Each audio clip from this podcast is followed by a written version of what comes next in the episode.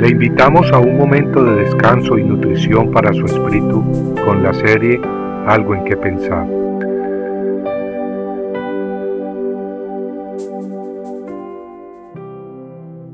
Entonces Josué rompió sus vestidos y se postró en tierra sobre su rostro delante del arca de Jehová hasta caer la tarde, él y los ancianos de Israel, y echaron polvo sobre sus cabezas.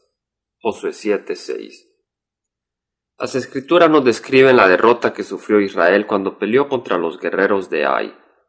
Todo parecía marchar bien. Los israelitas acababan de lograr una tremenda victoria contra Jericó, y ahora estaban por tomarse la ciudad de Ai. Cuando Josué mandó hombres para inspeccionar la tierra, estos trajeron el reporte de que no era necesario molestar a todo el ejército israelita. No suba todo el pueblo, sino suban como dos mil o tres mil hombres y tomarán a Ai. No fatigues a todo el pueblo yendo ahí, porque son pocos. Así le dijeron a Josué. Sin embargo, los de Ai derrotaron a los hombres de Israel, haciéndolos huir y matando a treinta y seis de ellos. Los israelitas, ante la noticia de la derrota en manos de un ejército pequeño, perdieron la moral. El corazón del pueblo desfalleció y vino a ser como agua, dicen las escrituras. Y así nos pasa muchas veces. Después de una victoria espiritual nos sentimos fuertes, y luego, en un pequeño enfrentamiento con el enemigo, caemos vencidos y nos desanimamos todos. El peligro está en creer que Dios no desea darnos la victoria está en creer que porque no merecemos la victoria, no debemos buscarla. De hecho, no merecemos la victoria, pero Cristo nos ha comprado con su sangre, y con su preciosa sangre nos ha comprado el derecho de vivir victoriosamente para siempre. Cuando sufrimos derrota en una batalla espiritual, no debemos pues quedarnos paralizados de por vida. Tal vez no seamos gigantes espirituales, y de hecho no lo somos, pero somos hijos de Dios.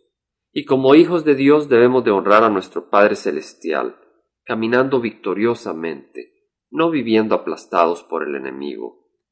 Amigo, Dios no se goza al vernos arrastrados, Él desea que vivamos una vida abundante. Cuando sufrimos una derrota, debemos pues tal como Josué venir ante el Señor, humillados y con los oídos abiertos, debemos investigar el porqué de ello. Dios le reveló a Josué la razón de su derrota ante Ai.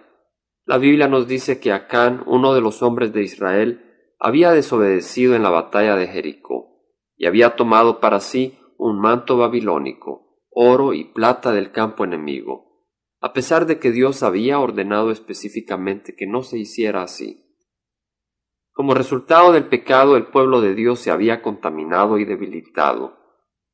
Nosotros, al igual que Josué, Debemos venir ante Dios para que nos revele la razón de nuestras derrotas. ¿Y cuál será la razón? Tal vez serán esos pecados que a veces hasta nuestro corazón engañoso esconde. Mas al verlos ante la luz divina, debemos reconocerlos, aceptarlos y confesarlos ante Dios, y arrepentidos debemos abandonarlos para que Dios nos limpie.